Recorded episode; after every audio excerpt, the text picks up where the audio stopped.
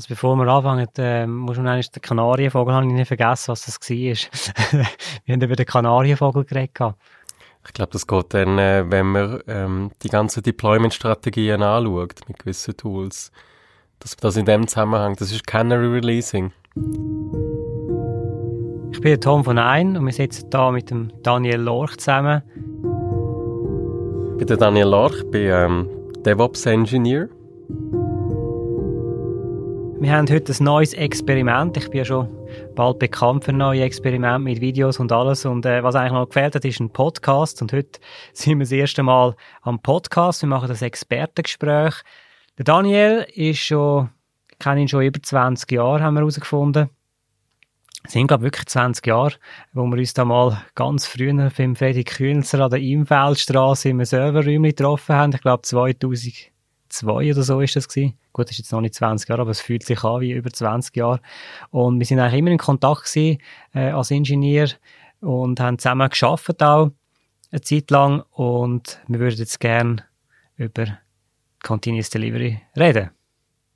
Können wir vielleicht zum Start mal von dir hören, was ist für dich Continuous Delivery, was versteht man darunter? Ich glaube, eine gute Definition findet man im Wiki oder auch beim Martin Fowler. Martin Fowler ist einer von diesen koryphären Experten. Und der hat gesagt, das ist eine Software-Engineering-Disziplin, wo es darum geht, dass man Software immer in einem Zustand behalten, dass man sie nach Produktion könnte releasen. Das noch nicht zwingend macht, aber das könnte. Auf Knopfdruck in Produktion. Das ist richtig, genau. Ich habe das auch so verstanden, ich habe die Unterlagen ein studiert, obwohl ich jetzt auch nicht der Experte bin. Ähm, Möglichkeit, um auf Knopfdruck jederzeit das Deployment zu starten. Es ist natürlich die Frage, warum braucht es das? Was bringt das? Also grundsätzlich denke ich, das Wichtige ist, dass man an die kurzen Feedback-Zyklen denkt. Dass man etwas programmiert, etwas baut und eigentlich schnell herausfindet, ist das, funktioniert das überhaupt? Ähm, läuft das technologisch? Ähm, gibt mir das ähm, auch vom User her zum Beispiel Feedback, ob es das ist, was ich wirklich möchte? Jetzt ist es ja so, dass ähm, geht ja nicht ganz gratis. Das heißt also gratis. Es gibt natürlich Open Source Tool, wo man nichts muss zahlen muss, um das machen, um das Ganze umzusetzen. Aber die Möglichkeit zu haben, einfach auf Knopfdruck alles zu erstellen, das braucht relativ viel Zeit zum Ingenieren und so als Ingenieur also ich glaube oder hoffe, dass viele Ingenieure so sind, dass man es halt dann ein bisschen perfekt macht und das heißt, es würde sehr viel Zeit in Anspruch nehmen, bis man die Möglichkeit überhaupt hat, zum nachher von diesen Vorteilen zu profitieren. Ich, ich glaube, man muss immer schauen, was ist so ein bisschen die Ausgangslage. Also jetzt in meiner spezifischen Rolle, ich bin 100% für das zuständig. Ich, ich mache nur das. Ich mache nur Continuous Integration und Continuous Delivery. Ähm, wenn man den Kontext wechselt und sagt, ja, man ist jetzt eine Softwarebude und man hat Softwareentwickler, dann ist das wie eine neue Disziplin. Man muss sich das eigentlich mit dem CD anschauen und, und entwickeln. Und bis jetzt haben wir ja vor allem von, von den Prinzipien geredet. Wir haben gesagt, was ist es überhaupt und was tut es überhaupt. Wir haben noch nicht geredet, was es denn konkret ist. Und typischerweise ist es irgendein Stück Software, irgendeine Plattform, wo das CD bereitstellt. Und was man dann macht als Entwickler, man tut sogenannte Pipelines entwickeln. Das ist eigentlich das, was man dann tut, ähm, investieren. Von dem, wo du eigentlich redest, dass es viel Zeit für dich brauchen. Also die, die Pipelines, das ist ja, eigentlich sollte das nicht der Entwickler machen, sondern der, äh, wenn man von DevOps redet, das ist eher der Ops, wo die äh, Pipelines sollte bauen, dass nachher der Entwickler eben kann auf den Knopf drücken. Das ist halt immer eine Frage von der Ausgangslage. Ich glaube, wenn du jetzt eine Softwarefirma bist und nur Software entwickeln hast, dann hast du nicht die Möglichkeit, noch zusätzliche Ops-Leute dazu zu holen. Und ich denke, das Beste, was du kannst machen und wirklich die beste Idee ist, mit dem starten, was du hast und mit deinen Leuten starten, die bei dir sind. Und das eigentlich dort versuchen. Mit dem Risiko, dass dann meine Softwareentwickler sich äh, um die Pipelines kümmern und nachher nicht mehr um die Software. Ja, letztendlich ist es so, ich glaube, das darf man nicht unterschätzen. Das CD ist eine eigene Disziplin mit einem eigenen Set von Tools, eigene Set von Best Practices ähm, und man kann sich unendlich drin vertiefen.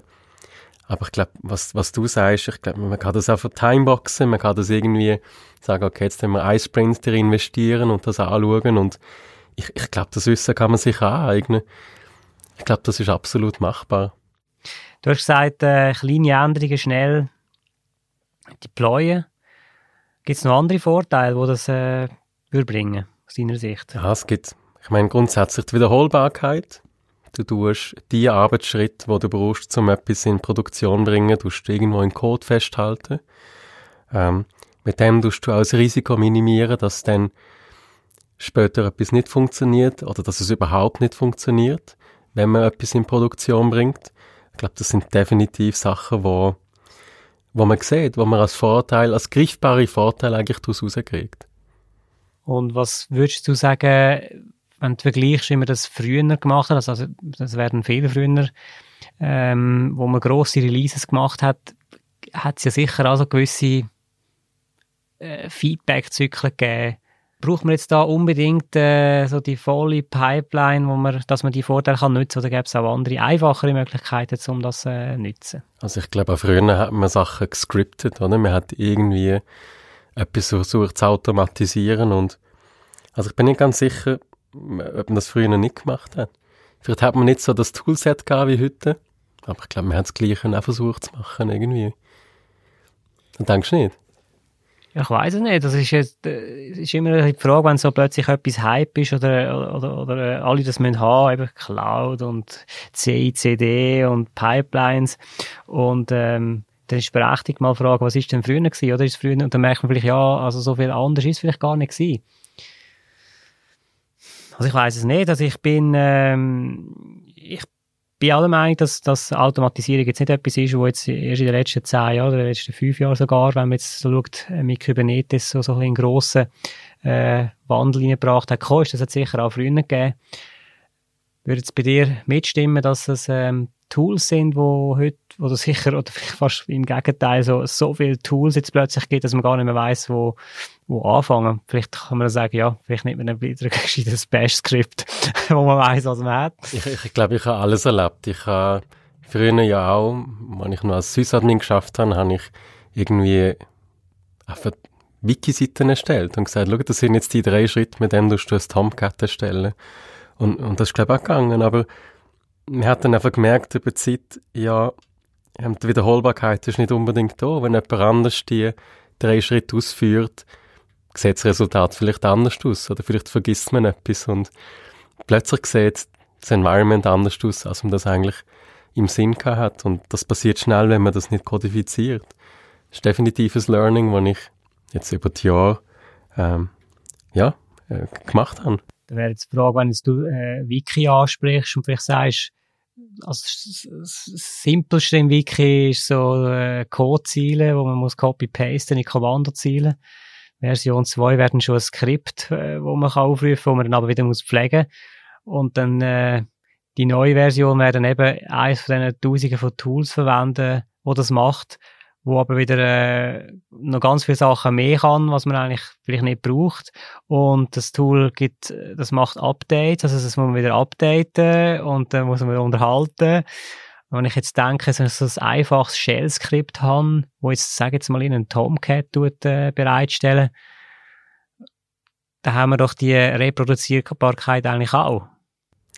Ich glaube, das ist absolut in Ordnung. Ich glaube, moderne Tools, die dir einfach mehr Unterstützung, zum Beispiel auch Versionen zu fixieren, oder? Weil du das gleiche Skript heute ausführen und morgen hast du vielleicht ein, ander, ein anderes Resultat, weil sich die Versionen zwischendurch verändern.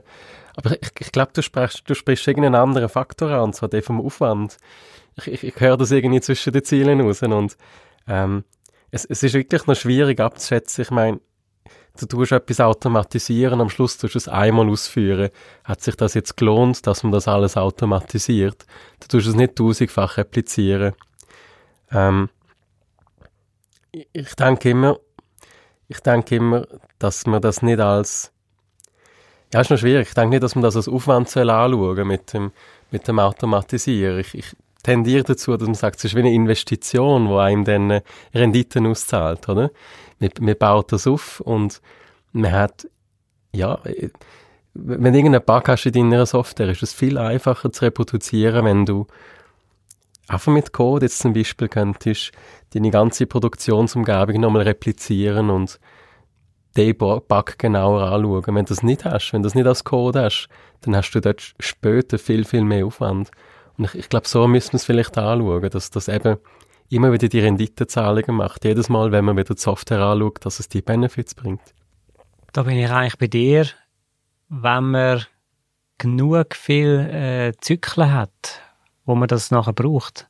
Also wenn du jetzt irgendwie etwas, eine grosse Firma anschaust, sag jetzt mal irgendwie, was kommt man als zuerst in Sinn, in Google, Facebook oder, oder so, wo echt tausende von Entwicklern haben und ständig Deployments machen, die müssen ja eigentlich so etwas haben. Also ich glaube, das ist recht unbestritten. Die haben ja selber ein riesiges Team, das es nur machen und ich denke, die können relativ gut abschätzen, lohnt sich das oder lohnt sich das nicht. Aber wenn man jetzt in der, in der Schweiz, in der kleinen Schweiz schaut und die kleinen KMUs nimmt, sage jetzt mal äh, fünf Softwareentwickler oder, oder vielleicht zehn, und jetzt ähm, tut man auch Haufen Zeit investieren in die, in die äh, Pipelines und dann äh, braucht man sie zweimal und dann muss man es schon wieder updaten, weil es wieder eine neue Version rausgekommen ist und dann äh, gibt's ja, ist ja nicht so, dass es einfach eine Software ist, die dann alles macht, sondern hat es vorne Software, dann hat es hinten Software und es ist eigentlich so ein bisschen wie ein Zoo von Software, wo immer wieder eins, äh, sicher eines pro Woche eins irgendwie eine neue Version rauskommt oder irgendwie ein neues Sicherheitsrisiko oder irgendetwas. Und da ist man immer dran, das irgendwie am zu tunen. Du redest eigentlich so ein bisschen vom, vom Wartungsaufwand von dem ganzen CI-CD oder generell CD. Ich, ich denke, das haltet sich in Realität in Grenzen. Ich glaube, das ist nicht so wild, wie du das jetzt beschreibst. Es ist häufig, häufig bleibt das stabil über längere Zeit. Du musst einmal investieren, das aufzubauen und ich meine, das hängt irgendwie oder die ganze Pipeline, die du aufbaust, hängt mit der Architektur von deiner Applikation zusammen. Was ist das jetzt? Ist das eine Java-basierte Applikation, .NET, vielleicht ist es Ruby on Rails. Und dann baust du die Pipeline auf und das bleibt relativ stabil über längere Zeit. Außer du machst dort Veränderungen. Also es ist nicht so wild, dass sich das ständig jetzt wird verändern. Und ich glaube nicht, dass es mit der Firmengröße zusammenhängt. Ich denke, das sind die Benefits, die du rausziehen egal groß, wie groß das Team ist. Auch für deine privaten Projekte würde ich auch CD machen. Gut, du musst daheim nicht Stunden abrechnen, wenn du selber äh, die CD-Pipeline aufbaust von der Heimautomatisierung oder was auch immer dann das gerade ist. Ja, aber du hast genau das gleiche Feedback, oder eigentlich möchtest, oder? Funktioniert das, was ich jetzt gerade gemacht habe? Dass nachher die Frau kommt und sagt, du, die Store geht nicht auf. das wäre nicht so toll, ja. Ja, ich habe Bug in der Pipeline, ich muss zuerst Automatisierung flicken. Kannst du, mir, kannst du mir ein Ticket aufmachen, bitte, auf GitHub? Gut, was man vielleicht kann sagen, ähm, aus meiner Erfahrung bezüglich Updates ist ja auch so, dass man nicht alle Updates muss machen. Jetzt äh, wichtig ist sicher, dass äh, Security-Updates an der Front von der Applikation selber, das ist sehr wichtig, dass man dort auf dem neuesten Stand ist, dass man nicht angreifbar ist. Aber in der Pipeline, die läuft ja eigentlich irgendwie wie im Hintergrund ein bisschen und dort äh, erachte ich es jetzt halt weniger schlimm, dass man jetzt da immer in den neuesten Versionen muss, äh, muss mitgehen, wenn man dann später noch äh, auf die Tools kommt, wo man da braucht dazu.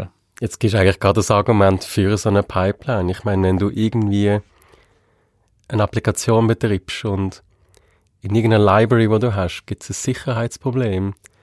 Bis du die in Production hast, mit manuellen Schritt bist du eigentlich länger dran und hast ein grösseres Risiko, dass etwas schief geht, als wenn du eine automatisierte Pipeline hast. Und das könntest du eigentlich updaten. Das stimmt, ja. Das ist ein Grund dafür. Wobei natürlich am Live-System, die, die Profi-Hacker, die können ja am Live-System upgraden, oder? Da geht das auch ganz schnell. Über eine Pipeline, bitte. Gut, wir haben es vorher kurz erwähnt, Tools. Ähm, du hast ja äh, ganz viel Erfahrung mit Tools und wir haben da im Vorfeld schon besprochen, es gibt ganz viele Tools mit ihren Vor- und Nachteilen und ein Tool ist ein bisschen äh, rausgestochen. Vielleicht äh, können wir da noch drüber ein bisschen reden. Ja, ich glaube, wir haben ähm, Argo CD besprochen und Argo CD ist ein Continuous Delivery Tool für Kubernetes. Das heißt, wenn ich meine Applikation auf Kubernetes bringe, ist Argo CD eins von diesen möglichen Tools, die man kann verwenden kann. Und ein sehr beliebtes eigentlich.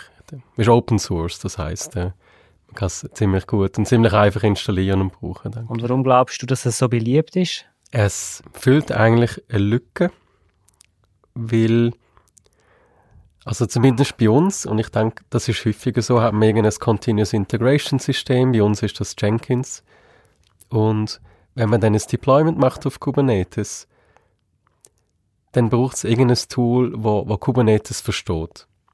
Und Argo CD ist so ein Tool, wo Kubernetes versteht. Das heißt, wenn ich ein Deployment auf Kubernetes mache, versteht es die Ressourcentypen, die dort sind.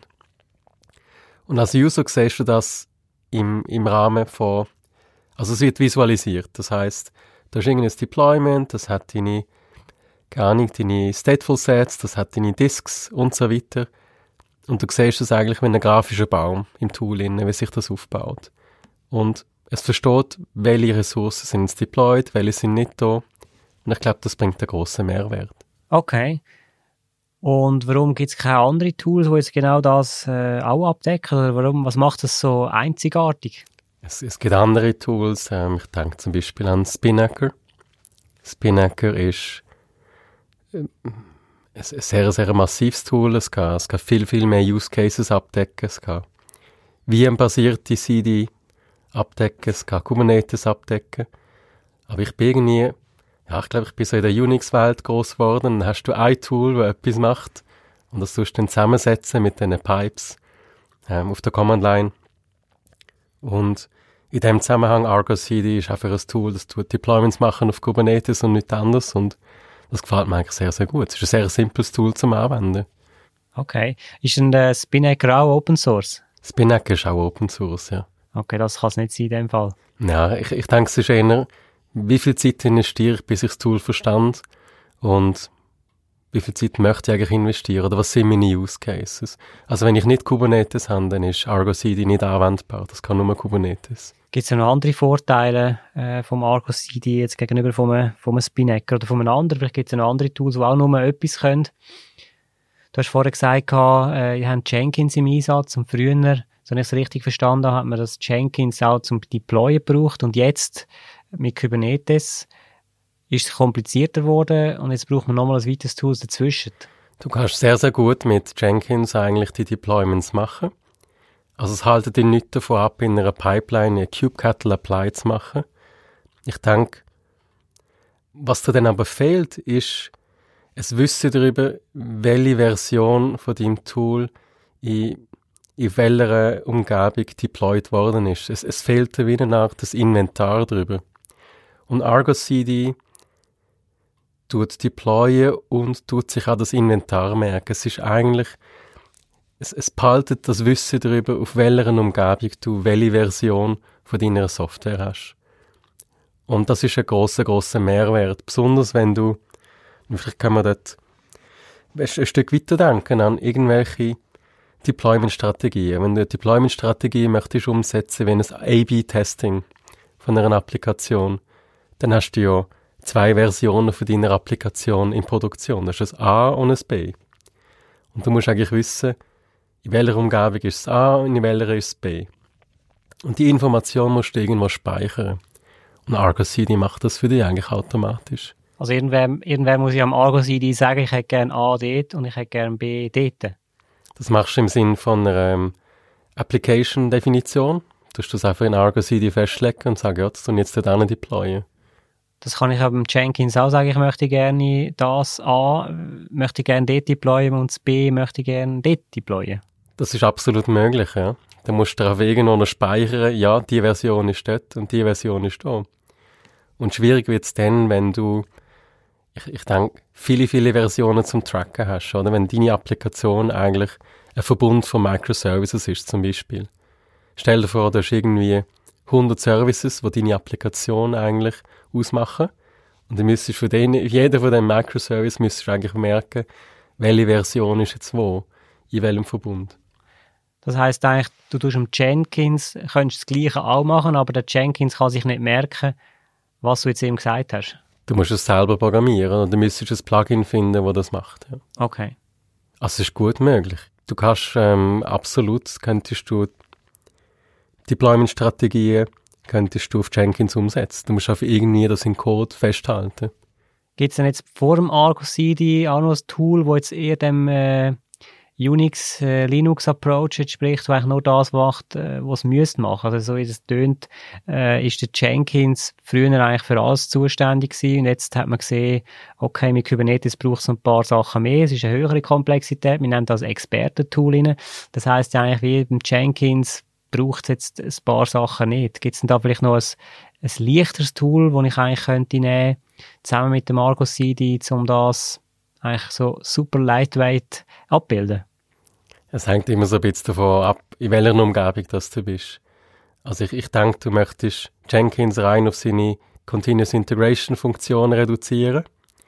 Ähm, das wäre eigentlich dann prozessual im Continuous Delivery vorgelagert, oder? Das heißt, ähm, das Bilden vom, vom Projekt, ähm, Unit-Testing, ähm, mir kommt da die ganze Testpyramide in den Sinn, Unit-Tests ausführen, Integration-Tests ausführen, das macht dann alles Continuous Integration ja, auf, auf der GCP, äh, ihr sind ja sehr, sehr GCP-orientiert, gibt es Cloud Build, wo das relativ einfach kann. Ähm, es gibt auf anderen Umgebungen gibt's ähnliche Tools, die einfach nur ein CI machen. Wenn du jetzt auf GitLab wärst, dann würdest ja, dann würdest du wahrscheinlich zwar eher GitLab Pipelines nehmen oder wenn du auf Azure wärst, würdest Azure Pipelines verwenden zum Beispiel. Okay. Also jetzt hast du vorher von GCP, von Google äh, erzählt. Wie sieht es denn dort denn aus, wenn ich jetzt wette, alle Google-Tools verwende? Weil Google wird ja sicher etwas gemacht haben, wo, wo der Argo CD eigentlich überflüssig macht. Okay, wenn jetzt richtig äh, spezifisch von GCP redest, ähm, es gibt im GCP Marketplace gibt's den Spinnaker, wo eigentlich auf GCP-Umgebung optimiert ist. Das heißt, ähm, mit Cloud Build zusammen schafft, mit ähm, Google Container Registry zusammen schafft. Das wäre sicher eine Möglichkeit, das anzuschauen. Und es gibt ja auch so einen begleiteten Installer, wenn du das möchtest anschauen. Das ist jetzt wieder das Monster-Tool, das alles kann. Ja, also ich, ich gebe ehrlich zu, ich habe es noch nicht ganz durchschaut, das Spinnaker. Mir, mir gefällt sehr, sehr gut. Es ist komplex, ähm, aber es ist, ich, ich denke generell, der Aufwand, das zu verstehen und zu lernen, ist, ist, ist hoch. Ja.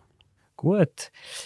Ja, ich hoffe, wir haben ein einen Einblick können geben, was heißt eigentlich Continuous Delivery und ähm, es gibt ja noch viele mehr Aspekte, die wir jetzt kurz angeschnitten haben, wo wir vielleicht dann in einem späteren Talk werden ähm, weiter darauf eingehen. Ich sage jetzt das Continuous Deployment oder Continuous Integration. Äh, danke vielmals für deine Insights, Daniel, und äh, bis bald. Danke, Tom. So, wir haben eigentlich schon Tschüss gesagt, aber es hat noch etwas gefehlt. Kanarienvögel haben wir unbedingt noch reinbringen Daniel, kannst du noch schnell erzählen, um was es da gegangen ist bei diesen Kanarienvögel-Experiment? Der Ursprung hat das eigentlich äh, in den Minen, von den Minenarbeitern. Und zwar haben die, wenn sie in die Minen abtauchen, dann sie einen Kanarienvogel mitnehmen. Und mit dem können sie eigentlich relativ gut herausfinden, wie, wie der Sauerstoffgehalt ist dort, wo sie gerade sind. Der Kanarienvogel reagiert viel empfindlicher drauf. Also wenn er tot ist, weisst ist nicht gut. Dann sollte ist vielleicht wieder auf, ja genau. Das klingt jetzt sehr makaber, aber es ist tatsächlich so, ja. Und jetzt bezogen auf die Deployments, wann wäre dann so der Fall, wo du weisst, okay, jetzt ist nicht gut?